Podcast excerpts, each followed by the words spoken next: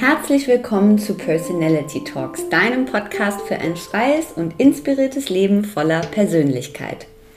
Was will ich, wer bin ich und was brauche ich eigentlich für ein rundum zufriedenes Leben? Tue ich das, was ich liebe? Wenn du dir diese Fragen auch schon immer mal stellen wolltest und keine Angst vor den Antworten hast, dann bist du genau richtig hier bei uns.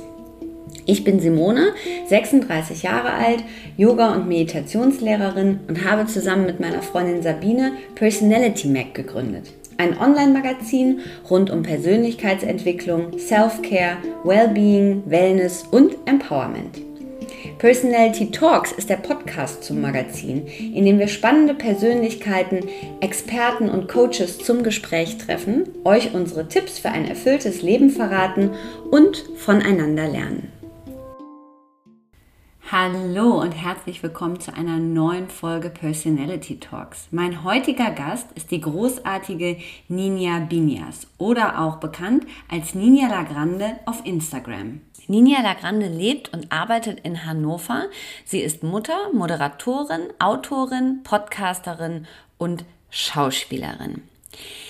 Ninja moderiert, vor der Kamera und auf Bühnen ganz verschiedene Formate, Diskussionen und Veranstaltungen, immer rund um die Themen Inklusion, Feminismus, Politik und Mode.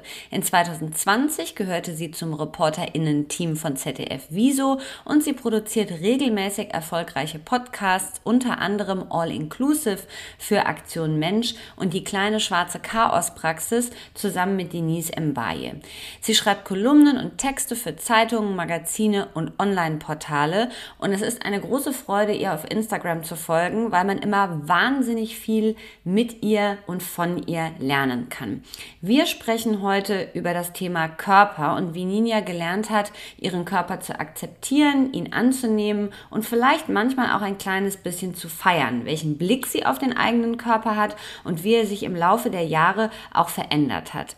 Wir reden vor allem darüber, wie wir gesamtgesellschaftlich an einigen Aufgaben noch zu arbeiten Möglichkeiten haben und wie wir die Dinge und den Blick auf Menschen mit Behinderungen verändern können. Wir reden darüber, warum sie manchmal keine Lust mehr hat, jeden Tag Anwältin in eigener Sache zu sein, wie sie regelmäßig mit Grenzüberschreitungen umgegangen ist und was ihre Eltern ihr in Sachen Selbstvertrauen als eine gesunde Basis mitgegeben haben. Ich wünsche euch viel Freude mit dem Gespräch mit Ninja Lagrande. Ninja Binias, herzlich willkommen im Podcast Personality Talks. Hallo, danke schön. Minja, es ist mir so eine große Freude und äh, ich glaube, wir sagen, also ich sage das jetzt direkt einfach mal zu Anfang, weil das ist ja vielleicht auch irgendwie ganz nett. Äh, wir kennen uns äh, ja schon ein bisschen länger, weil äh, ja.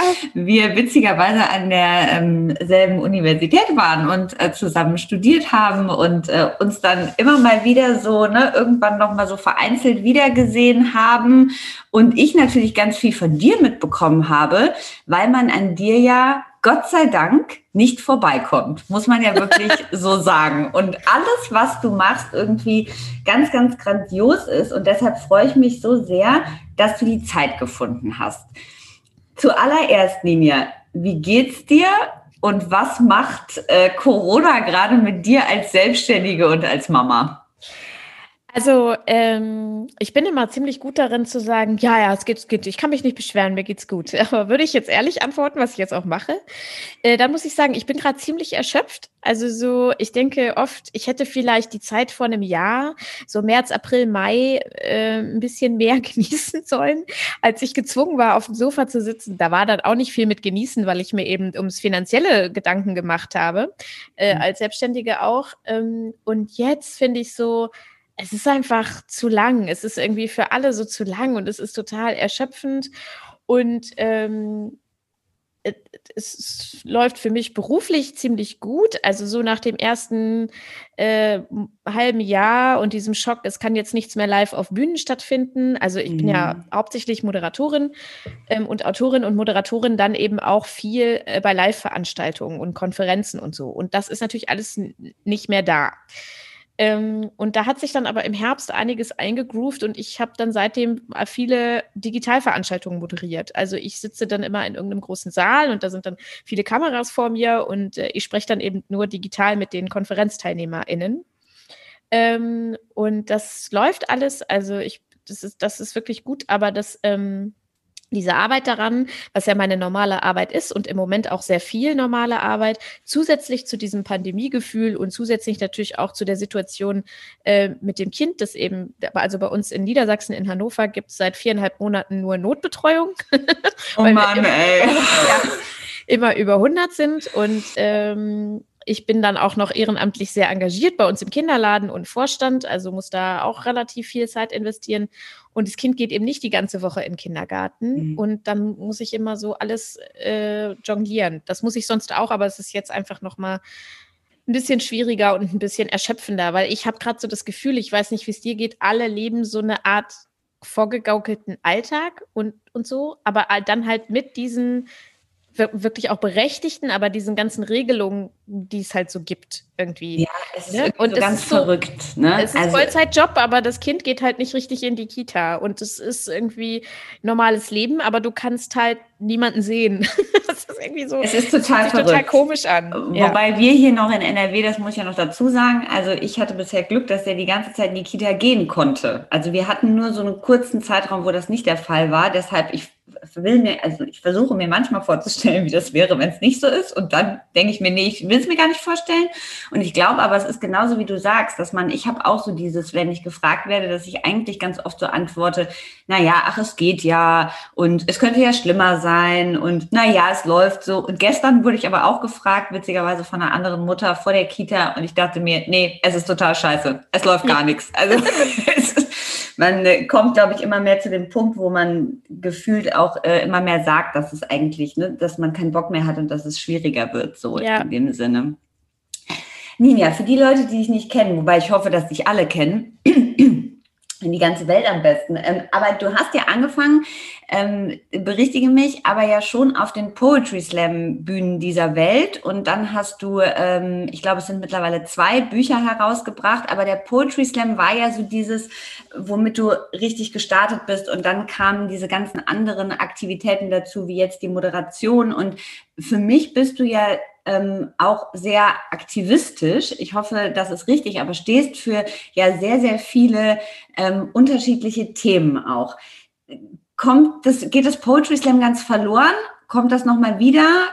Sag mal dazu ein bisschen was. ja, also genau, ich habe vor, es sind jetzt ein bisschen mehr als 13 Jahre, glaube ich, äh, mit Poetry Slam angefangen. Also das erste Mal auf einer Poetry Slam Bühne gestanden, damals in Göttingen. Ich hatte ja dann nach ähm, die Uni nochmal gewechselt und habe dann in Göttingen äh, tatsächlich erst Poetry Slam so kennengelernt und auch selber ausprobiert. Und dann ging das so los. Und ähm, dann kamen die ganzen anderen Sachen nach und nach dazu. Dann habe ich mich vor sechs Jahren selbstständig gemacht ähm, weil das dann eben so gut lief und toi toi toi immer noch ganz gut läuft äh, mit der Moderation und den Auftragstexten und so, dass, dass es dann, dass ich dann dachte, ich probiere das jetzt mit der Selbstständigkeit. Ähm, und das war tatsächlich auch die beste Entscheidung, die ich in meinem Leben jemals getroffen habe, glaube ich. Und es, Poetry Slam ist so, dass ich würde nicht sagen, dass es verloren geht, aber ich habe mich letzten Sommer äh, so komplett davon verabschiedet, von diesen klassischen Sachen, weil ich sagen muss, ich habe jetzt halt auch schon alles gesehen und gehört. Ja, also ich habe irgendwie das Gefühl, ich habe dieses Format durchgespielt. Mhm. ähm, ich war auf jeder Bühne, auf der ich stehen wollte und ähm, wenn ich mir selber einen Poetry Slam angucke, was ich wirklich sehr selten mache, dann gibt es für mich keine großen Überraschungen mehr da auf der Bühne oder so. Also mhm. das ist einfach, ich, das reizt, es reizt mich einfach nicht mehr so. Das soll gar nicht heißen, dass ich das Format blöd finde. Ganz im Gegenteil. Also ich liebe Poetry Slam, ich liebe die Szene, ich, ich liebe das alles, was mir das gebracht hat. Aber für mich ist es einfach ähm, jetzt so ein bisschen durch. Das schließt natürlich nicht aus, dass das irgendwann wiederkommt. Aber so dieses klassische, ich fahre auf Tour und ich übernachte dann in einem Hotel und es gibt jeden Abend Pizza und ein bisschen Gage und so. Das kann ich halt auch einfach nicht mehr machen. Also mhm. nicht äh, mit dem Kind und ähm, auch so nicht, weil ich dann eben auf andere Art und Weise mein Geld verdiene. Trotzdem mache ich das aber immer noch, dass ich äh, Auftragstexte schreibe, also für bestimmte Veranstaltungen zu einem bestimmten Thema dann einen Slam-Text schreibe und damit dann da auftrete. Aber was ich nicht mehr mache, ist eben dieser klassische Wettbewerb. Mhm. Bist du eine Rampensau? Ja, total. Hast das ist immer ganz witzig, weil ich, mhm. äh, ich, äh, ich bin eine totale Rampensau und ich lebe sehr davon, auf Bühnen zu stehen. Äh, aber ich bin, wenn wir jetzt davon sprechen, wir gehen irgendwie auf eine private Party, dann bin ich nicht die Rampensau. Da bin ich eher die, die, ach, ich gehe erstmal in die Küche und ich hole mir erstmal ein Bier und ich höre mir erstmal die anderen an und so. Das können manche Leute gar nicht zusammenbringen, dass man, also ich würde mich schon als introvertiert bezeichnen, aber gleichzeitig sehr extrovertiert auf der Bühne. So. Tolle Mischung, genau. tolle Mischung. Ich habe das nämlich gelesen, in einem Insta-Post hast du geschrieben, also du hast geschrieben, ich kann gut arrogant gucken, weil ich das gar nicht so bestätigen würde, aber dann hast du geschrieben, obwohl ich in Wirklichkeit eine Drini und äh, ganz schön introvertiert bin. Ja. Und ich habe das jetzt gerade noch mal, wenn du erzählt hast, ne, also auch dieses Leben sozusagen früher in dieser in der Poetry Slam Szene, also auf den Bühnen stehen oder auch jetzt diese großen Veranstaltungen moderieren, das Scheinwerferlicht geht an und wie ist es mit dem Lampenfieber? Also Hast du das? Hast du das sehr stark oder ist es so, ich bin dafür geboren, ich lebe das, ich gehe da raus und bums? Also ich habe das. Ich glaube auch, dass man, dass es gut ist, wenn man das hat. Also ich habe die Erfahrung gemacht, dass ich natürlich immer mal wieder eine Veranstaltung hatte, wo ich nicht so richtig Lampenfieber hatte. Das kam dann oft daher, dass mir die Veranstaltung relativ egal war. Also das gibt es natürlich auch, gibt in jedem Job, dass man mal Tage oder Aufträge hat, wo man denkt, okay, das ist mir jetzt nicht so wichtig, aber ich ziehe das durch. Ähm, und dann bin ich aber auch nicht so gut, muss ich sagen. Also äh, wenn ich Lampenfieber habe, dann äh, macht macht mich, also pusht mich das natürlich auch so ein bisschen, pusht mich das ein bisschen mhm. nach, nach oben, nach vorne. Ähm, ich hatte aber zu Beginn, als ich mit Poetry Slam angefangen habe und es dann auch so losging, dass Leute mich gefragt haben, willst du mal bei uns in der Stadt auftreten und so, hatte ich so extrem Lampenfieber, dass ich mich im Zug übergeben musste, wenn ich auf dem Weg dahin war. Mhm. Also wirklich richtig schlimm. Das, und ähm, ich bin dann nicht diejenige im Backstage, die dann voll laut wird und rumläuft und so total, oh, ich bin so aufgeregt oder so macht, sondern ich werde ganz leise und äh, mhm. höre mir halt Musik an oder so und sitze da. Und dann hatte ich auch immer Leute, die dann gesagt haben, ist alles okay? Weil ich jetzt sonst, wenn ich die Leute kenne, schon auch viel erzähle und so. Ne? Mhm. Das habe ich dann nicht mehr gemacht. Ähm, und das habe ich aber äh, das, da, da habe ich mich dran gewöhnt. Also ich habe es dann, ich habe dann trotzdem nicht damit aufgehört, weil es dann doch zu schön war auf der Bühne, äh, um zu sagen, ich fahre jetzt nicht mehr los und nehme das nicht mehr in Kauf, dass ich so aufgeregt bin. Ähm, und ich habe dann auch so gewisse äh, Mittel einfach gelernt, wie ich das in den Griff kriegen kann. Ne? Also wenn es halt einfach ist, bestimmte Punkte an der Hand zu drücken oder so oder sich auf bestimmte Sachen zu konzentrieren, ähm, oder dieses klassische sich alle nackt vorstellen oder sowas, mhm äh, das, das, das geht einfach. Und ich glaube natürlich auch mit den, ich, äh, mit den Jahren und auch mit den Herausforderungen, ich habe auch schon viele Sachen zum ersten Mal gemacht, viele m, hm, große Veranstaltungen zum ersten Mal gemacht oder in einer anderen Sprache zum ersten Mal moderiert oder so. Und da behaupte ich dann gegenüber den Leuten, die mich dafür engagieren, ja, na klar, das habe ich schon, habe ich schon mal gemacht, da habe ich Erfahrung mit, weil sonst kriegt man den Job ja nicht. Ne? Ja, das sollte man ja, sowieso ja. als Frau ganz oft machen, dass man sagt, man hat das schon gemacht. Und ähm, da bin ich dann natürlich noch mal extra aufgeregt, aber das reizt mich auch so ein bisschen. Und weil ich weiß, dass ich die Aufregung jetzt im Griff habe, kann ich das auch machen. Und wenn man es nicht macht, wird man auch nicht erfahrener und nicht besser. Also dann hat man immer dieses Problem mit dem mhm. Lampenfieber. Es gehört aber dazu. Also es gibt auch wirklich gutes Lampenfieber. Machen wir das zu wenig als Frauen, dass wir sagen, ich kann das gut, ich habe das schon mal gemacht, äh, ich will den Job und ich habe den verdient? Ja, ich mache das auch zu wenig. Wenn ich jetzt hier so großkotzig sage, ich mache das ab und zu. Aber ich glaube schon, dass, ähm, also zumindest ist in meinem Umfeld so, äh, dass eher Frauen dazu neigen, äh, ihr Talent oder ihr Können so ein bisschen runterzuspielen. Also auch, mhm. das habe ich zum Beispiel ganz oft gemacht, wenn Leute gesagt haben, ja, und es war ja, da hast du ja ein ganz tolles Projekt gemacht und du bist ja so erfolgreich oder so, also je nachdem auch, wie man Erfolg definiert. Und dann sage ich immer, ja, da hatte ich Glück. Da hatte ich Glück, dass die an mich gedacht haben. Oder da hatte ich, das war Zufall, dass ich das moderiert habe oder so. Und hast du dir das abgewöhnt mittlerweile? Ja, das habe ich mir abgewöhnt, nachdem mir äh, eine sehr gute Freundin irgendwann mal gesagt hat, kannst du bitte einfach Danke sagen? Anstatt mhm. irgendwas zu erklären. Mhm. Und das dann so, das so kam das dann. Ne? Also dann habe ich gedacht, mhm. okay, eigentlich hat sie recht. Und ähm, trotzdem frage ich mich manchmal, warum fragen die mich? Warum darf ich das machen?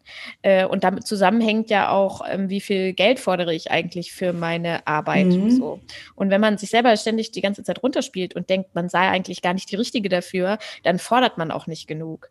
Und da gibt es auch dieses berühmte Imposter-Syndrom, ne? Also auch mhm, so dieses, wenn mhm. ich sage, ich frage mich, warum fragen die mich? Es gibt ja viel bessere. die gibt es mhm. immer. Also äh, dann, dann, ja, dann stellt man sein Licht immer so ein bisschen unter den Scheffel und das sollte man das ab und zu mal reflektieren, ob das eigentlich gerechtfertigt ist. Mhm. Jetzt geht es in der äh, Ausgabe, die wir im Mai haben, um das Thema Körper und die Frage, wie feiern wir unseren Körper? Und ähm, die erste Frage, die ich dazu habe, ist, was glaubst du, warum sollte jede Frau, also bleiben wir mal so ein bisschen bei dem weiblichen, warum sollte jede Frau ihren Körper feiern? ich, also, ich tue mich ein bisschen schwer damit zu sagen, jede Frau sollte ihren Körper feiern. Mhm. Ähm, weil ich glaube, dass es auch okay ist, wenn man Dinge am Körper nicht so geil findet. Mhm. Ich glaube aber, dass das Leben insgesamt angenehmer wird, wenn man den Körper, den man hat, akzeptiert. Das muss nicht heißen, dass man den ganzen Tag nackig vom Spiegel tanzt. Auch das ist gut, das mhm. kann man mhm. auch mal tun.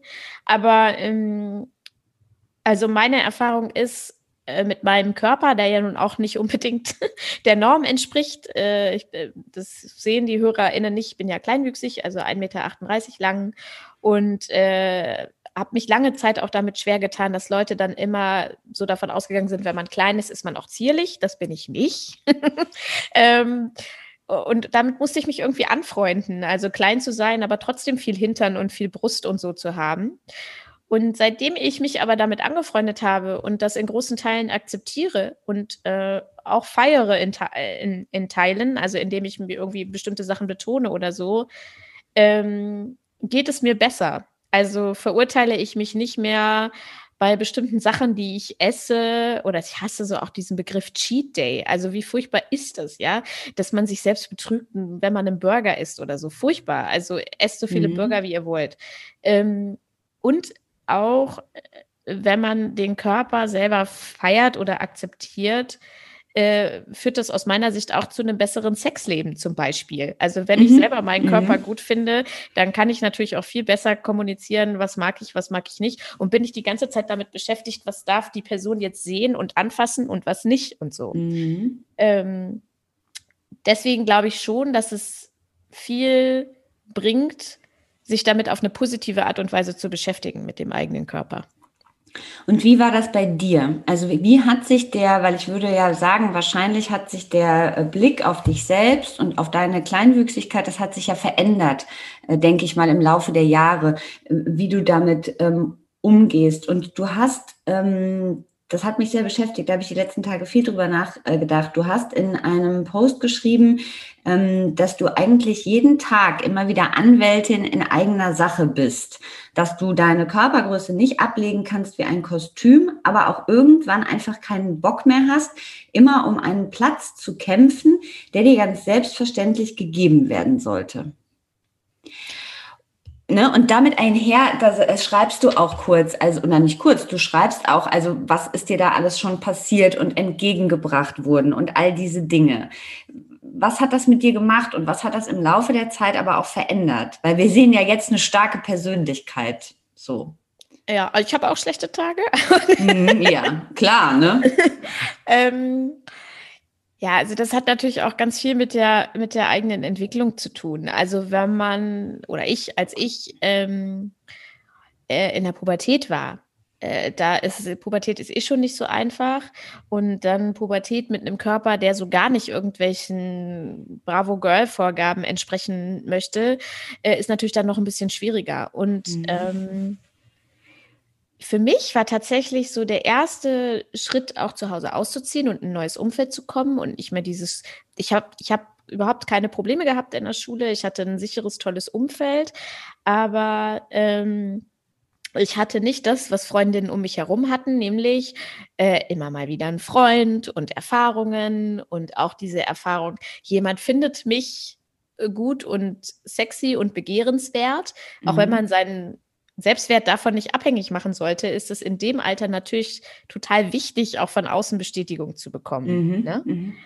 Und das hatte ich nicht. Und ähm, als ich dann äh, zum Studium gekommen bin, als wir uns auch kennengelernt haben, war das für mich so eine krass neue Erfahrung, in so einem neuen Umfeld zu sein, wo Leute mich alle neu kennenlernen und äh, auch Männer mich neu kennenlernen und in diesem Umfeld total anders betrachten. So, das, das war echt äh, cool.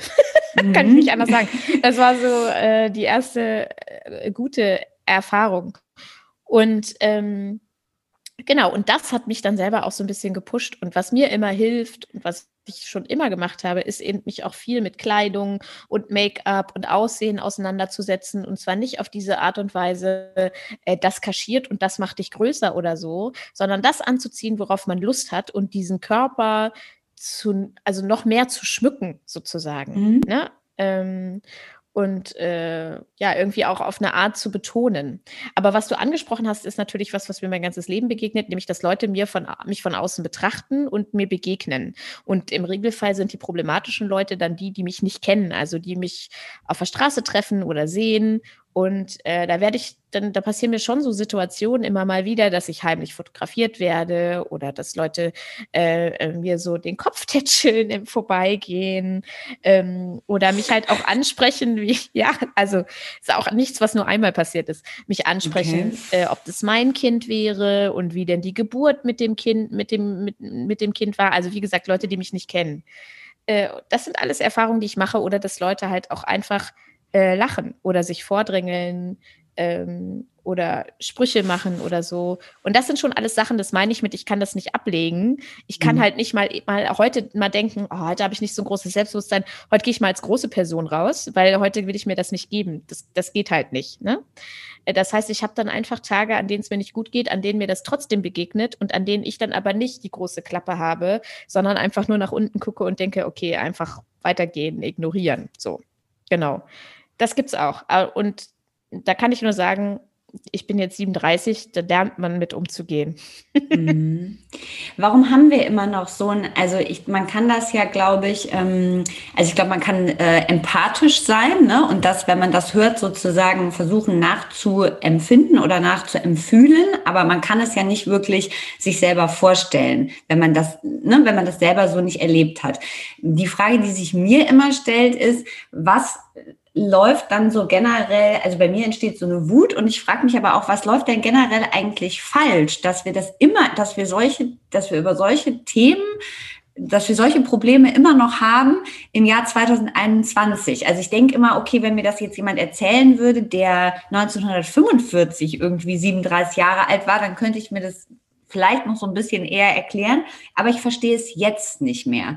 Und was ist es, ähm, was können wir gesamtgesellschaftlich dafür tun? Also du machst ja schon sehr viel, weil du bist die, die vorangeht und die das sozusagen immer wieder erklärt und sagt, wie es wirklich ist und wie es sich anfühlt. Aber was kann der Rest der Gesellschaft dafür tun?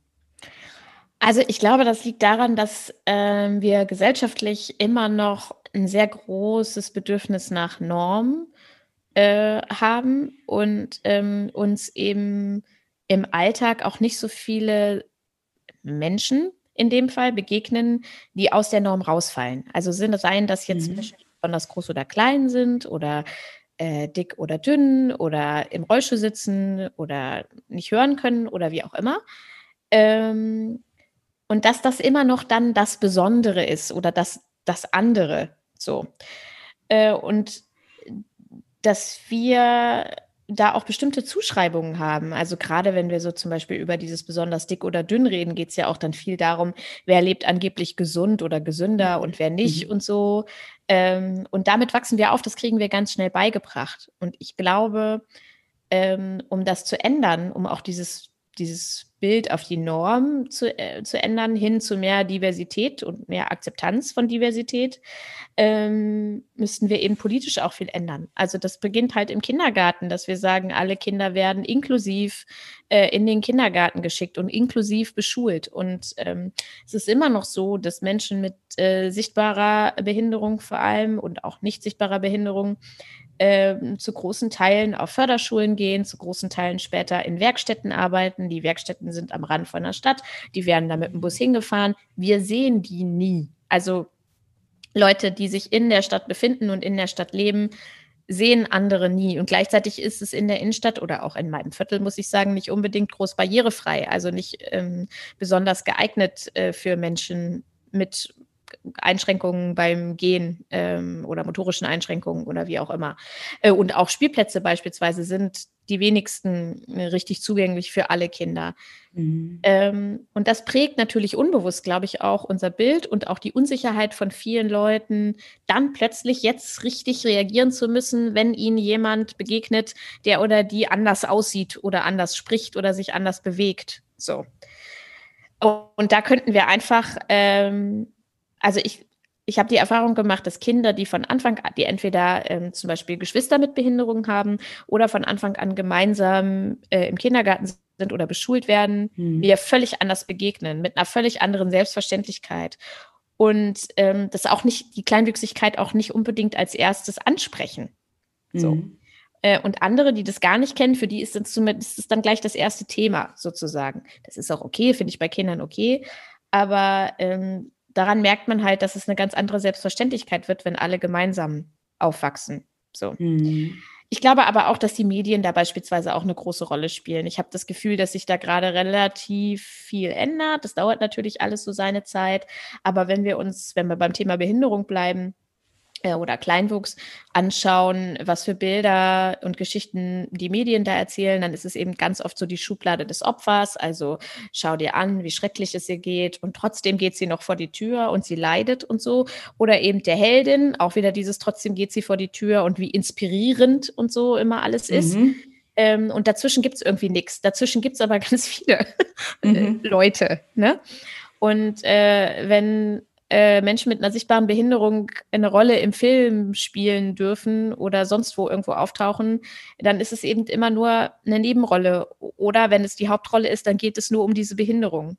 Und das kann sich tatsächlich ändern. Ich glaube, das ändert sich auch gerade so ein bisschen. Also mhm. grundsätzlich die Diversität äh, in den Medien ändert sich gerade. Ähm, aber auch das prägt uns natürlich. So, das ist ein weiterer Baustein davon. Und du ähm, für dich nochmal zurück auf das, ähm, auf das Körperthema, also die Dinge, wenn du solche Tage hast, also wir stellen uns das vor, du hast einen Tag, wo du jetzt nicht so gut drauf bist und dann passieren dir diese Dinge oder dann stellst du, ähm, also dann passiert dir eine Anfeindung oder ein doofer Kommentar oder jemand tätschelt dir deinen Kopf, also da muss ich lachen, weil da würde ich, glaube ich, weit ausholen und dann müsste ich, glaube ich, zuhauen, weil das ist ja, also finde ich total krass. Wie gehst du dann mit dir, mit dem Empfinden dazu und auch mit dem Körper um? Also wie hast du für dich damit einen Umgang gefunden, der vielleicht auch ähm, äh, andere junge Menschen, äh, die das hören und die vielleicht eine Behinderung haben oder anders aussehen als andere Menschen oder was auch immer, da so ein, vielleicht eine Anleitung finden oder eine Inspiration?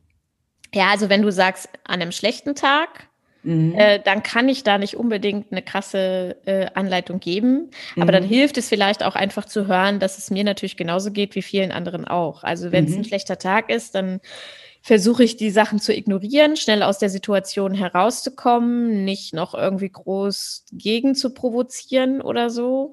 Mhm. Ähm, und ähm, was mir dann oft hilft, ist dann im Nachhinein drüber zu sprechen. Also sei es, dass ich eine Sprachnachricht an eine Freundin schicke oder an meinen Mann oder so, äh, mhm. oder tatsächlich auch, wie du schon auch gesagt hast, was zu posten äh, im, im Internet, ne? Und mhm. ähm, es dadurch irgendwie so zu entladen. So, das mhm. ist ein ganz guter Weg ähm, für mich geworden äh, wenn es so ein schlechter Tag ist. Und dann ist, kann, mhm. natürlich kann das dann auch passieren, dass ich danach irgendwie so wütend bin, äh, dass ich weinen muss oder so, weil ich denke, oh, wieso mhm. ist diese Scheiße schon wieder passiert? Aber ähm, für mich ist es ein guter, guter Weg, das dann rauszulassen und drüber zu reden und anderen davon zu erzählen. Ähm, genau, also das wäre so eine mhm. Strategie mhm. für, für besonders äh, schlechte Tage. Und es ist auch meine Erfahrung äh, in den letzten Jahren, dass Social Media da sehr empowernd und unterstützend sein kann und äh, Zuspruch von Leuten, die man jetzt vermeint, gar nicht im, im vermeintlich echten Leben kennt oder überhaupt nicht persönlich kennt, trotzdem gut tun kann, äh, weil man in dieser Situation selbst so alleine war. Hm. Und hast du auch schon mal, dass du in Situationen, wo jemand wirklich, also wo es grenzüberschreitend war, dass du ein Feedback gegeben hast? Oder ist es eher, ja? Ja. Also ganz, ganz unterschiedlich. Ähm, mhm. Von rumschreien, das habe ich auch schon gemacht, das mache ich sehr selten. Ich bin nicht so ein Typ, die, die schnell schreit. Mhm. Ähm, äh, bis zu, und das hat sich tatsächlich, muss ich sagen, am erfolgreichsten in Häkchen herausgestellt, äh, zu fragen, warum die Leute das machen. Also wenn jetzt jemand den Kopf ja. tätschelt, zu fragen, warum machst du das? Ja. Und in dem Moment reflektieren die Leute, ja, weiß ich eigentlich auch gerade nicht so. Mhm. so ne? Also sie können mir ja dann nicht sagen, weil ich dich so niedlich finde oder weil, also weil das, mhm. also ich finde, selbst bei einem Kind, das ich nicht kenne, mhm. im Vorbeigehen den Kopf zu tätscheln, auch wenn es sehr niedlich ist, finde ich nicht in Ordnung. Mhm. Und ähm, dann kommen, dann, dann dann pass passieren zwei Sachen. Die Leute, äh, entweder die Leute werden dann leider auch ein bisschen aggressiv und man muss dann zusehen, irgendwie aus dieser Situation, also die Leute, Männer, Männer werden dann meistens sehr aggressiv. Ähm, und man muss irgendwie gucken, aus der Situation herauszukommen. Oder es ist tatsächlich so dieses Zurückrudern und sagen, weiß ich auch nicht, tut mir leid, ich habe, das war so eine Schnellschussreaktion oder so. Und das ist eigentlich ganz gut, weil dann kann man so ein bisschen ins Gespräch kommen und sagen, ja, okay, aber du machst es vielleicht bei der nächsten Person nicht mehr. so. Ähm, es ist genau. ganz spannend auch, dass du das, äh, ich war gestern in einem Blumenladen und habe äh, total gestresst noch ein Blumengeschenk für eine Freundin gekauft und ähm, da war ein männlicher Blumenverkäufer und mein Kind rannte immer so hin und her und der hat ihm jedes Mal vorbei, wenn immer den Kopf getätschelt, als ob er auf so einen Knopf drückt. ich dachte, was macht er? Also es war, es war jetzt von ihm nett gemeint, aber ich habe ja, im ja. Nachhinein auch so gedacht, was hat er ihm die ganze Zeit immer auf den Kopf rumge rumgedödelt da so. Also es war total strange. Und da, und ich hatte schon mal so eine Situation, und da ist mir auch gestern nochmal, das ist ganz witzig aufgefallen, dass Männer das öfter machen. Ja, ist mir bisher mit dem Kopftätscheln auch nur mit Männern passiert. Mhm. Ich weiß nicht, ob das auch so eine, also die werden ja nicht an mir vorbeigehen und sich dann überlegen, oh, jetzt mache ich mal eine Machtdemonstration und die ist ja so klein und dann tätsche ich mir den Kopf, mhm. sondern das ist einfach dr drin, ja. Also das sind bestimmte Verhaltensweisen und äh, wie gesagt, bestimmte Gesten, die man so macht, weil man sie eben macht. Aber das ist ja trotzdem keine Entschuldigung. Also ich finde es einfach total übergriffig. Das ist so wie äh, einer schwangeren Person auf den Bauch zu fassen, ungefragt. Äh, oder meiner Freundin Denise in ihre Afrohaare reinzufassen, ungefragt. Das geht einfach nicht. Ne? So. Mhm. Was macht die Gesellschaft generell, findest du, mit dem weiblichen Körper? Also du hast ja auch eben noch mal dieses, äh, das hat mich an äh, Body Politics auch erinnert, das äh, Buch von der Melodie Michelberger, wo man auch ja viel darüber lernen kann, über diesen, diesen Blick darauf, den wir früher hatten oder den es früher sehr gab, wo sich jetzt viel verändert. Du hast es mit dem Cheat Day angesprochen, aber was macht dieses ganze Bild, das Bild der Medien, die Gesellschaft generell aus dem weiblichen Körper? Was glaubst du? Also ich glaube, dass sich immer noch zu viel herausgenommen wird, gesellschaftlich und auch in den Medien, grundsätzlich weibliche Körper zu kommentieren. Mhm. Ähm, egal was, weil es ist ja auch völlig egal, wie wir aussehen, es ist immer falsch. es ist immer irgendwas falsch. Es ist immer falsch, ja. Ne? Äh, und selbst die, die in unseren Augen, sagen wir mal, jetzt mega perfekt aussehen, was auch immer das heißt, also perfekt am Maßstab von irgendwelchen Idealen, finden was falsch an sich. Und dass wir mit diesem Bild davon aufwachsen, äh, körperlich irgendwas irgendwem, irgendwas, irgendeiner Meinung entsprechen mhm. zu müssen, ist schon das Erste, was falsch läuft. Und dann ist es natürlich so, äh, Stichwort kommentieren, dass weibliche Körper ähm, viel öfter überhaupt thematisiert werden. Also das fängt ja damit an, dass es Interviews mit Politikerinnen gibt, wo im Eingang beschrieben wird, was sie anhaben. Es interessiert mich einfach nicht. Also mhm. mich interessiert das manchmal schon, aber es interessiert mich nicht in dem thematischen Zusammenhang. Mhm. Ähm, und es wird ja dann auch gleich bewertet. Also jetzt das bekannteste Beispiel mit dem Ausschnitt von Angela Merkel äh, bei dem Opernbesuch, ja. Mhm dass das also, dass wir uns ja auch heute noch dran erinnern überhaupt, mhm. dass das mhm. so lange äh, diskutiert wurde, äh, ob Frau Merkel jetzt so einen Ausschnitt tragen darf oder nicht. Und so geht es weiter mit Nachrichtensprecherinnen und äh, allen, die in irgendeiner Form weiblich gelesen in den Medien auftauchen. Da wird es ständig äh, kommentiert. Und ich glaube, das ist also ich empfinde das als total anstrengend, weil ich kann mich davon ja auch nicht frei machen. Wenn ich oft vor der Kamera auftauche oder oft in der Öffentlichkeit bin, ist es natürlich so, dass ich ständig überlege, passt mein Körper da noch hin? sehe ich noch gut genug aus? Oder auch zum Beispiel schon öfter gehört habe, ja, du kannst ja froh sein, dein Gesicht sieht noch nicht so alt aus, wie du eigentlich bist. So alt mit 37. da kann ich ja froh sein, dass mein faltenfreies oh Gesicht noch ins Fernsehen ja, reinpasst. Ja. So. Mhm. Das sind natürlich alles so Beispiele dafür, dass die es uns einfach schwerer machen, äh, unseren Körper so zu feiern, wie er ist, so wie du eben sagst. Und gleichzeitig aber auch der Druck von der anderen Seite, finde ich, immer zu hören, alle sind schön. Also diese Strategie gibt es ja dann auch, gibt es auch bei vielen Firmen, ja, für Werbespots. Alle Körper sind schön. Da denke ich immer so, oh ja, ich weiß nicht, muss ich meinen Körper jetzt schön finden? Vielleicht ist es doch okay, wenn ich manche Sachen einfach nicht so schön mhm, finde. Mhm. So. Ähm, und da müssen wir irgendwie noch so ein bisschen die Waage finden. Mhm.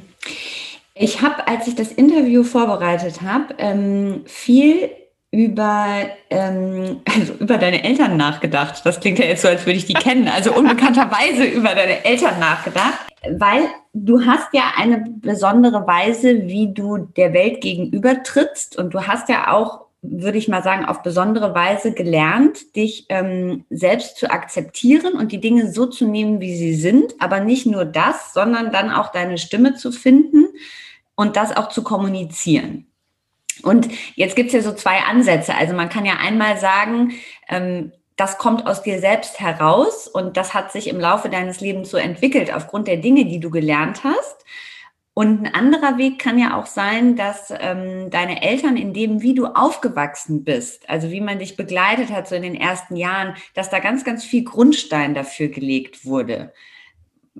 Was ist das bei dir? Ist es beides? Ist es eine Kombination? Was, was glaubst du? Ja, ich glaube, es ist schon eine Kombination, aber es ist schon mit dem Schwerpunkt ähm, darauf, was für Grundsteine gelegt wurden. Also ähm, ich kann das auch immer noch nicht so richtig nachempfinden, muss ich sagen, äh, wie es meinen Eltern damals ergangen ist. Ne? Also ich bin Anfang der 80er äh, geboren, da war es jetzt so mit medizinischer Technik und ähm, Voruntersuchungen und so noch nicht so weit her. Also da gab es, da hat man dann beim Ultraschall noch vom um Umfang des Kopfes auf die restliche Körpergröße geschlossen. Mhm. Und da hieß es dann immer erst, ich würde sehr groß werden, äh, weil mein Vater ist auch über 1,90, meine Mutter ist auch nicht klein. Und ich hatte einen riesigen Kopf und dann hieß es ja, die wird sehr groß. Dann hieß es kurze Zeit später, nee, die hat einen Wasserkopf, die wird gar nicht so groß, das ist ein Wasserkopf. Und, und dann hieß es plötzlich, nee, ist irgendwie extrem klein, irgendwas stimmt da nicht. Und mit diesen ganzen Ansagen schon mhm. bis zur mhm. Geburt mussten meine Eltern irgendwie zurechtkommen. Ne? Und dann hieß es ihr dann eben nach der Geburt und nach vielen Untersuchungen, ja, die ist kleinwüchsig. Was machen wir da jetzt? Also allein dieser Ansatz, was machen wir da jetzt? Weil das stimmt ja was nicht, da müssen wir jetzt was machen. Mhm. Ähm, und dann es gibt, da muss man dazu sagen, es gibt ganz viele verschiedene Formen von Kleinwuchs. Eine der bekanntesten ist zum Beispiel Achondroplasie, auch eine der häufigsten. Und diese ganzen Formen der Kleinwuchs sind auf einem bestimmten Genstrang verzeichnet, sozusagen. Mhm. Und das kann man eben, da kann man eben nachgucken, hat man diese eine dieser Formen oder nicht. Das hat man damals nach meiner Geburt gemacht, da hat man nichts rausgefunden. Und dann habe ich es nochmal gemacht bei einer Humangenetikerin, als ich schwanger geworden bin, also vor fünf Jahren. Mhm. Ähm, und die hat auch nichts herausgefunden. Also ich habe keine der gängigen Formen. Mhm. Ähm, ich bin einfach klein und äh, unter einer Größe von 1,50 in Deutschland gilt man als kleinwüchsig, egal was für eine Diagnose man grundsätzlich mhm. hat oder nicht.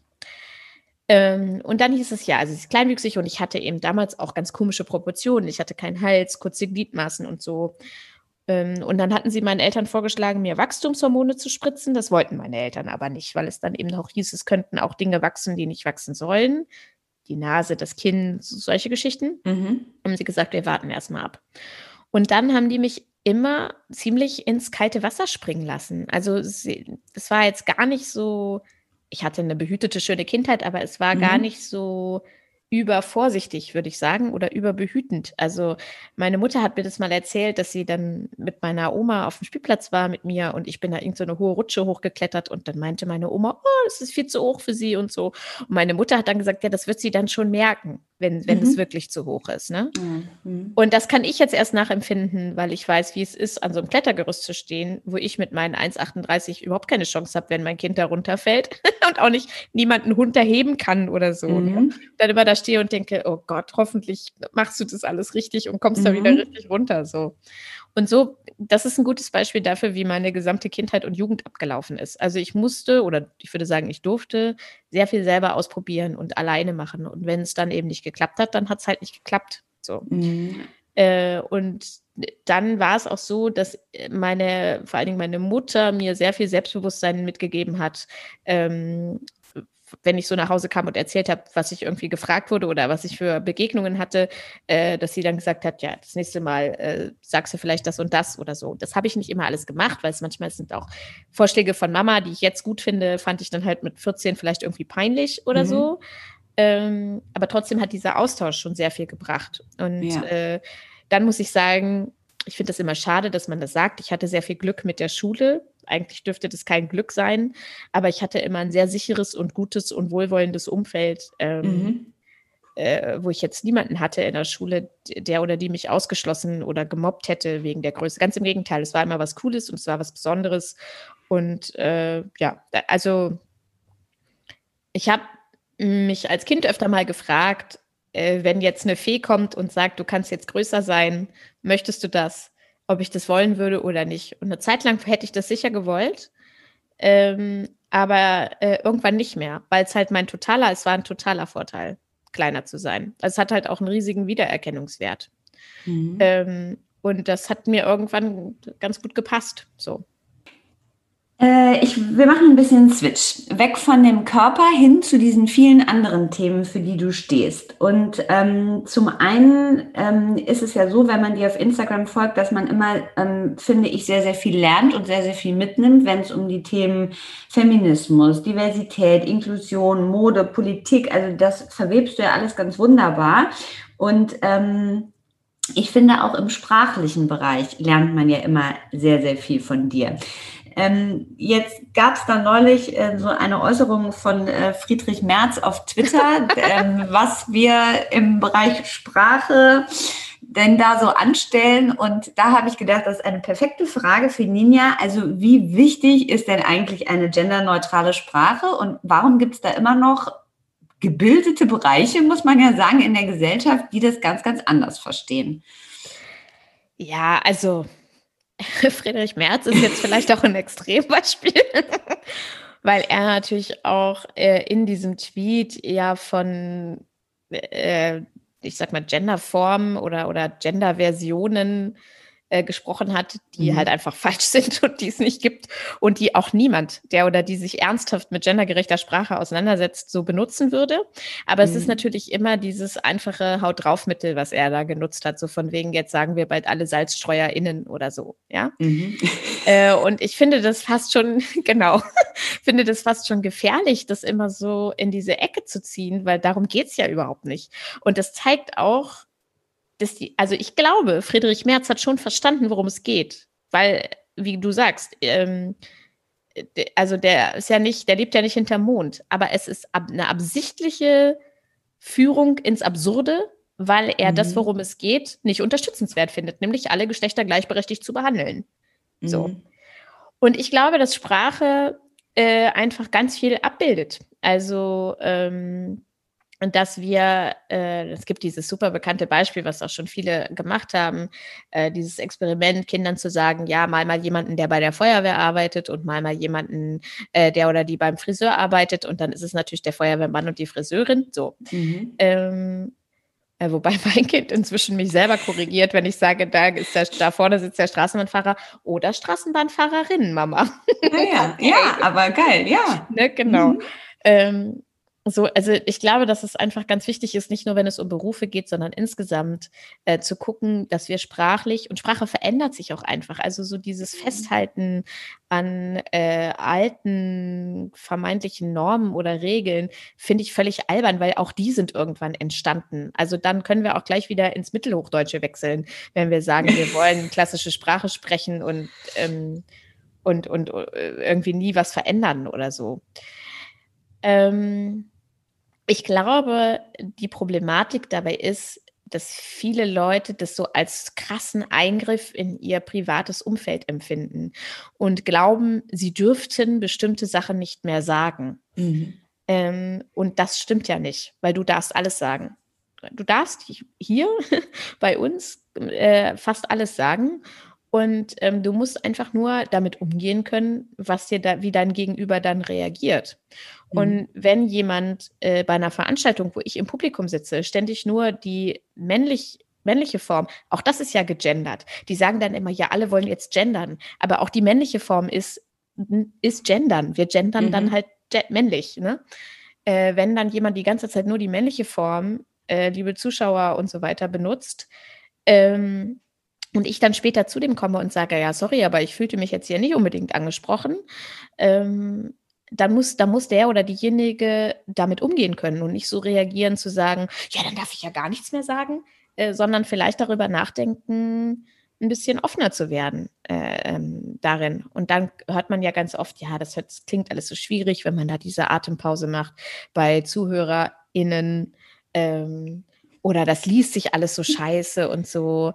Ach, und ich glaube, also wie gesagt, Sprache ist im Wandel und ich hoffe sehr, ich habe da mal mit einer Freundin drüber gesprochen, ähm, mit der tollen Mareike Kaiser, äh, die dann sagte, dass sie sich sicher ist, dass unsere Kinder später das Radio anmachen, weiß ich nicht, ob die wirklich noch das Radio anmachen, aber sich etwas anhören und für die dann völlig, also überhaupt nicht mehr mhm. auffällt, wenn da in gendergerechter Sprache gesprochen wird.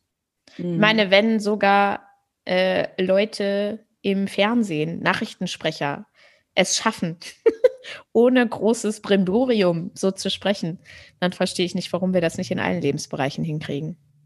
Ja, und ich finde auch gerade diese Pause eigentlich, also ich finde, ich finde generell das auch schön, wenn sich da was verändert. Und eigentlich ist es ja auch schön, wenn wir immer was dazulernen. Also wenn sich so Dinge verändern, ne? ich kann oft diese Reaktion darauf nicht verstehen, dass ja. man so, ja, warum soll ich denn jetzt alles verändern? Ja, weil sich eh immer alles verändert ist dann so immer, ich verstehe diese Rückfrage manchmal nicht. Und ich finde diese, weil du das eben nochmal so schön gesagt hast, auch diese Pause. Wir reden ja eh generell äh, manchmal zu viel und auch zu schnell. Und wenn dann immer so wie so ein kurzer, also das finde ich auch noch sehr schön, muss ich dazu sagen. Ähm, und dann ist es so, gerade wenn wir in diesem, in dieser Frauenthematik sind, äh, du hast äh, in dem Podcast Kleine Schwarze Chaospraxis mit der Denise Mbaye, mit der Partnerin, da habt ihr über Konkurrenz unter Frauen auch gesprochen, was ich auch äh, immer ein sehr, sehr spannendes Thema finde. Also zum einen erleben wir viel das ähm, schon auch sehr solidarische, ähm, auch im ne, Social Media oder Instagram, dass Leute sich auch positiv äußern, Dinge unterstützen.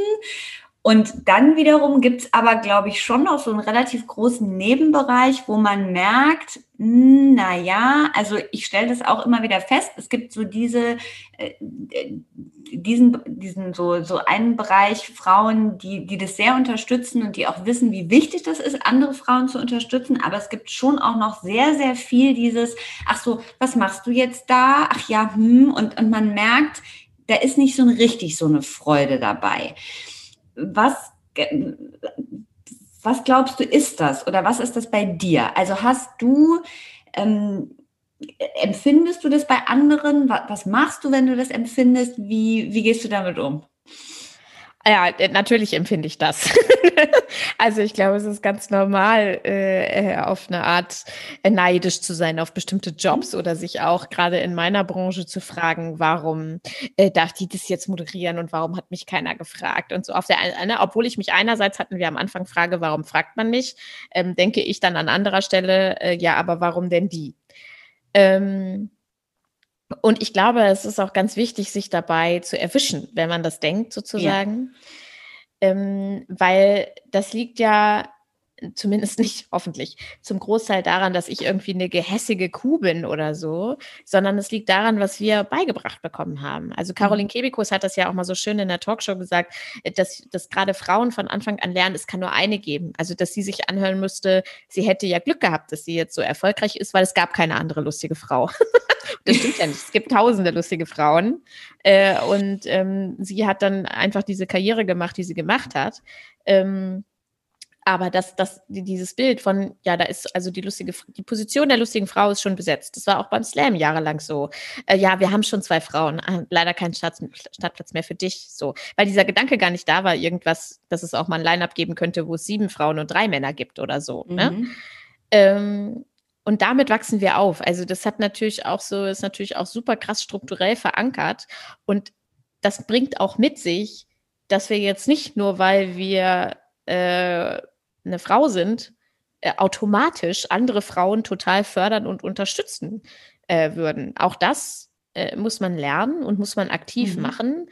Und ich finde es in unserer Gesellschaft total normal, äh, wenn man das nicht macht und eher denkt, ich mache es jetzt so, wie ich es gelernt habe und äh, wie es vielleicht auch viele Männer machen. Ich box mich durch ohne Rücksicht auf Verluste. So. Und das ist für das ist dann egoistisch, äh, aber mit Sicherheit auch erfolgreicher, als wenn man die ganze Zeit sagt, ja, hier ist noch eine andere, die den Job machen könnte und die möchte ich übrigens auch noch unterstützen und so. Dann ist der Weg schon ein bisschen länger. Ähm, aber was ich mir zum Beispiel angewöhnt habe, ist, dass wenn ich Jobs nicht machen kann, dass ich dann immer zwei, drei andere ähm, Menschen, ich würde sagen, aus marginalisierten Gruppen, äh, also es gibt ja auch noch mehr Geschlechter als Männer und Frauen, äh, deswegen sage ich mhm, jetzt nicht ja. äh, andere Frauen, aber äh, andere Personen, von denen ich glaube, dass sie diesen Job auch gut machen könnten, empfehle. Und das sind in der Regel dann eben keine äh, weißen Cis-Männer, die ich dann da äh, irgendwie mhm. empfehle, um diese Begriffe mal zu bemühen.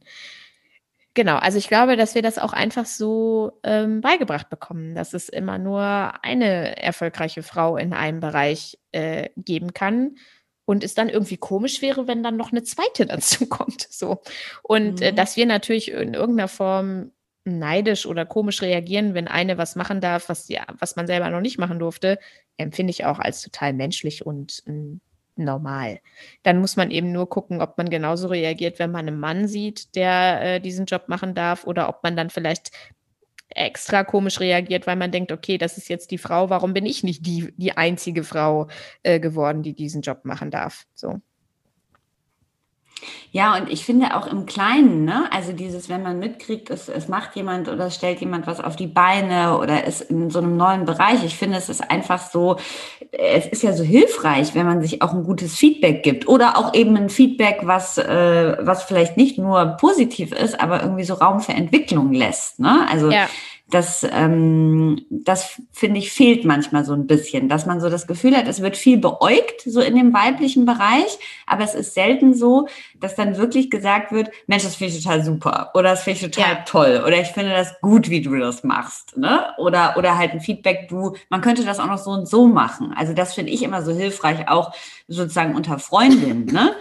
Wenn man auf so eine Ebene kommt, wo dann jemand sagt, äh, wo halt jemand ein ehrliches Feedback gibt. Aber manchmal bleibt das, bleibt das so leider aus. Und da, da frage ich mich oft, äh, woran liegt das so? Weil, ich weiß es auch nicht, aber ich mhm. weiß, dass meine eine, eine, Freundin von mir, die lange in den USA gelebt hat, die sieht das so als typisch deutsches Problem, hat sie mal gesagt, dass es hier ganz oft so ist, dass man dann hat, wie du sagst, nicht sich gegenseitig supportet und sagt, wow, richtig cool gemacht und herzlichen Glückwunsch zu dem Job mhm. und das habe ich mir angeguckt, fand ich total super. Oder eben auch sagt irgendwie, ja, das, das, das und das ähm, ich äußere Kritik oder Verbesserungsvorschläge mhm. immer nur, mhm. wenn ich danach gefragt werde, aber mhm. dass man mhm. dann eben sagt, äh, so und so könnte man es aus meiner Sicht vielleicht noch besser machen. Mhm. Und selbst das kriegen wir ja beigebracht. Wenn mir jetzt eine andere Frau erzählt, ja, so und so könnte man es noch besser machen, dann denkt man ja vielleicht manchmal als erstes, warum erzählt die mir das jetzt?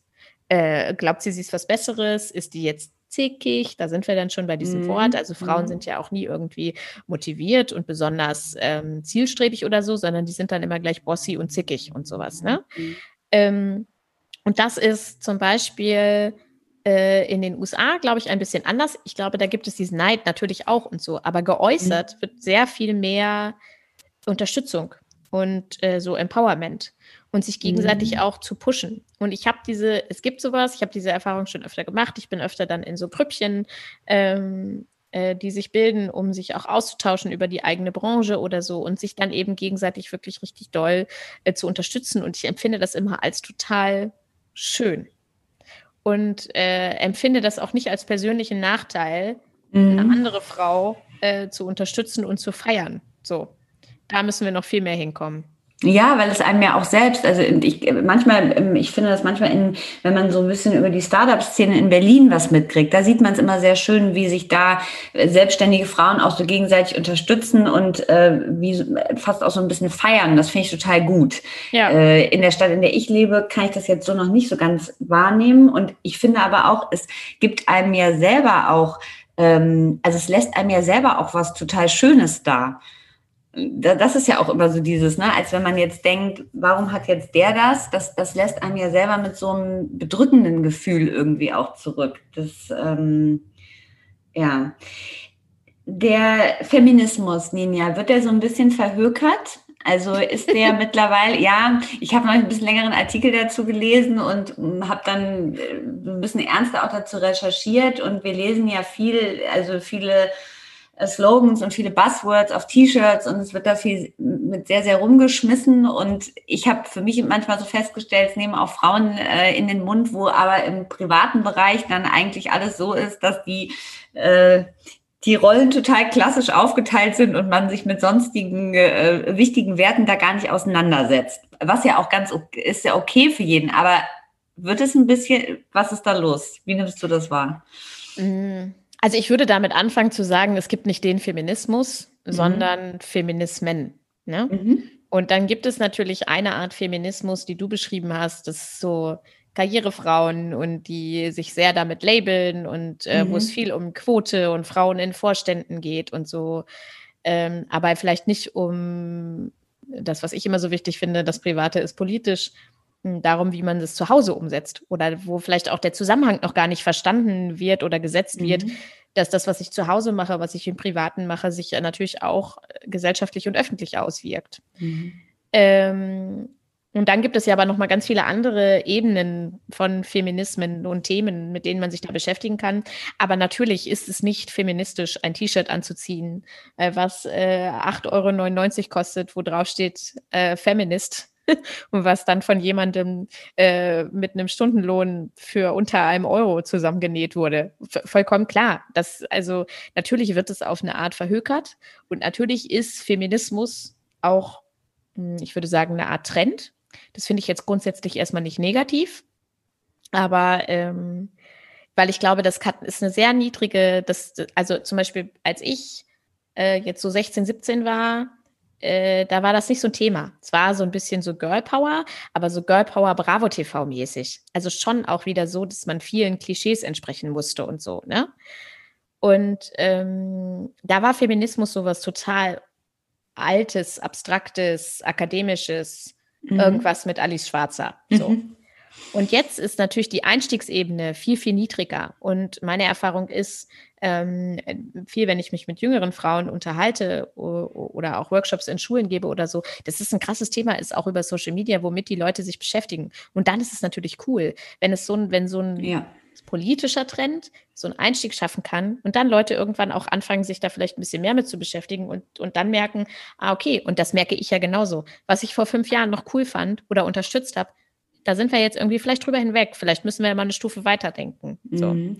Und da kommen ja auch immer neue Stufen, neue Stufen oder Gedanken oder Impulse dazu. Ähm, aber ja, es wird auf eine Art verhökert äh, alles ist kapitalistisch, auch der Feminismus oder die mhm. Feminismen mhm. auf eine Art. Ähm, aber trotzdem finde ich es wichtig, äh, darüber zu sprechen.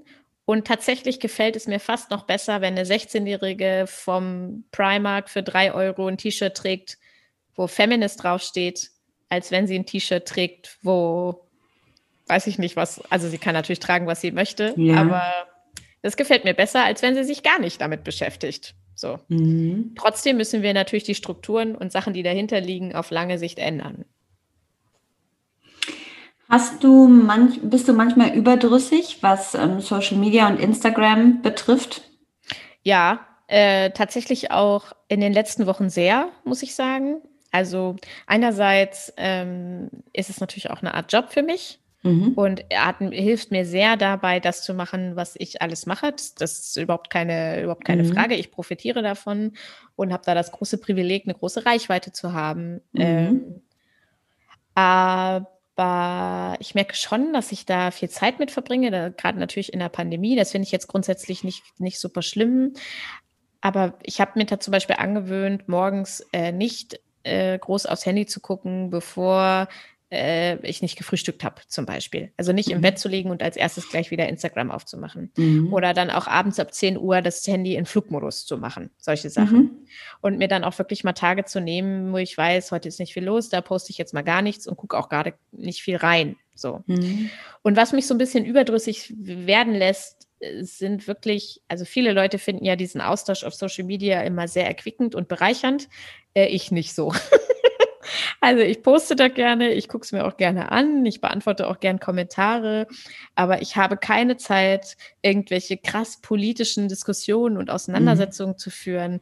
Ich bin in einigen Blasen dem so überdrüssig geworden, mich irgendwie beurteilen zu lassen. Also ich poste viele Dinge auch einfach gar nicht mehr, äh, gerade wenn es so also zum Beispiel, wenn man jetzt so ein, ein, kleines Beispiel, man, wir haben ja einen Campingwagen und man postet ein Foto von dem Campingwagen innen drin mhm. und dann kriege ich drei Nachrichten, dass der Kindersitz, den wir da drin haben, aber wirklich total gefährlich und scheiße ist und ich mir lieber einen anderen Kindersitz angucken sollte. Und da denke ich dann, das ist, jetzt ist der Punkt erreicht, wo ich keinen Bock mehr habe. Mhm. Also ich meine damit nicht, wenn ich was poste und ich überschreite eine Grenze oder ich äußere mich diskriminierend super gern. Ich freue mich auch. Also ich finde es immer toll, wenn Leute sich dann mhm. die Zeit nehmen äh, und sich bemühen, mir zu sagen, was da jetzt gerade scheiße war. Äh, und ich lerne gern dazu und mhm. ähm, ich bitte auch äh, gerne, nee, also ich bitte dann auch um Entschuldigung, wenn ich weiß, ich habe mhm. da Dinge falsch gemacht. Das meine ich gar nicht, sondern es sind wirklich so übergriffige Nachrichten, mhm. ähm, die einem dann irgendwie vermeintlich irgendwas erklären wollen, was man in seinem Leben falsch macht. Oder ja, da frage ich mich aber, wo du die, zum Beispiel, ich lese, ich mache ja auch viel mit Büchern, ich lese relativ viel und ich höre mir dann, höre dann ganz oft, woher hast du überhaupt noch die Zeit zu lesen? Also ich habe ja, ich habe auch ein Kind und ich weiß gar nicht, wann ich noch lesen soll. Und dann denkst du, ja, aber das kann ich dir doch jetzt nicht erklären, wann du lesen sollst. Ne? Das ist der und Neid. So, das ist der Neid. ja, weiß ich nicht. Also natürlich. Ich glaube schon. So, ich bin dann aber auch nicht bereit zu sagen, natürlich kann ich auch nicht jeden Tag lesen. Und natürlich habe ich, also ich will mich dann gar nicht erklären. Ich denke einfach, ja, ja, ja. es ist, ne? Natürlich mhm. ist es, natürlich ist es für mich auch eine Art Privileg, nicht alleinerziehend zu sein und irgendwie Zeit zu finden zu lesen. Mhm. Ich mache das aber auch gerne. Mhm. Vielleicht mache ich das in der Zeit, in der die Person irgendwas anderes macht oder so. Mhm. Also es sind einfach so, es ist so, es ist so nah geworden und das ist einerseits cool, weil ich denke, boah, ich habe jetzt auch Austausch mit Leuten, die ich früher im Fernsehen gesehen habe, die ich richtig geil fand und mhm. jetzt schreiben die mir einfach auf Instagram. Geil. Und, und trotzdem ist, ist es auch so nah geworden, dass Leute, die man nicht kennt, denken, ich wäre eine Freundin oder ich wäre eine Bekannte und sie könnten mir jetzt einfach sowas sagen oder schreiben, Mhm. Was ich vielleicht nur von einer engen Freundin akzeptieren würde, so als Kommentar oder Tipp ja. oder so. Mhm. Schnell diese Grenze überschreiten oder dann auch die Sprachnachrichten über Instagram schicken. Ja. Ne? Was ich auch, würde ich irgendwie, wenn ich, also ich finde es nicht schlimm, aber würde ich jetzt jemandem nicht einfach so schicken, wenn ich die Person nicht kenne, weil ich immer so genau. denke, der weiß ja dann gar nicht, was ich da sage und kennt mich gar nicht und ist vielleicht gezwungen, das anzuhören. Und also, ja. Ja, oder auch, ne, wenn man, also da gibt es ja viele Sachen. Also auch wenn man dann zum Beispiel, ich hatte, hatte das mal äh, thematisiert, dass ich äh, eine Art Arthrose im Knie habe und eben mhm. öfter mal Knieprobleme habe und so. Und das, ja, also es gibt äh, viele Dinge, mit denen, wo Leute wirklich immer eine Ahnung haben. Das sind medizinische Sachen mhm. und äh, Schule und Kinder. So, mhm. da, da, ist immer ganz viel dabei. So.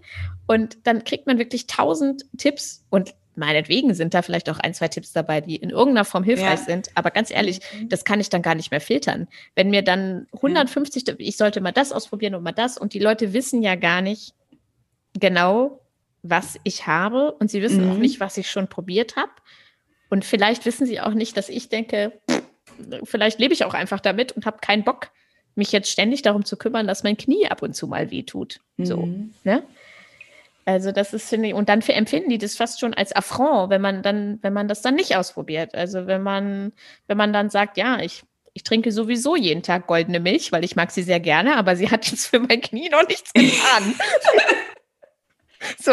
Ich habe heute Morgen, ähm, heute Morgen habe ich an dich gedacht, das passt jetzt ganz gut mit der goldenen Milch und der Arthrose, weil ähm, ich bin heute Morgen nicht so gut in den Tag reingestartet und habe dann gedacht, so ich muss irgendwie bis um elf will ich, äh, will ich hier fit und klar sein und bin dann so eine Runde, nachdem ich das Kind zur Kita gebracht habe, um den Block Und dann habe ich Yoga gemacht. Ja. Ne, Meine verrückten Atemübungen und so. Und ich weiß ja, weil ich ja auch lese, was du so sagst und so, dieses Yoga-Ding, das ist nicht so ganz deins. Ich fand es auch ganz interessant, dass ich in der Vorbereitung mich auch nochmal so ein bisschen damit auseinandergesetzt habe, welches Bild ja auch Yoga von Körper und Frauenkörpern, da kann man auch wieder viel, sehr, sehr viel zu diskutieren.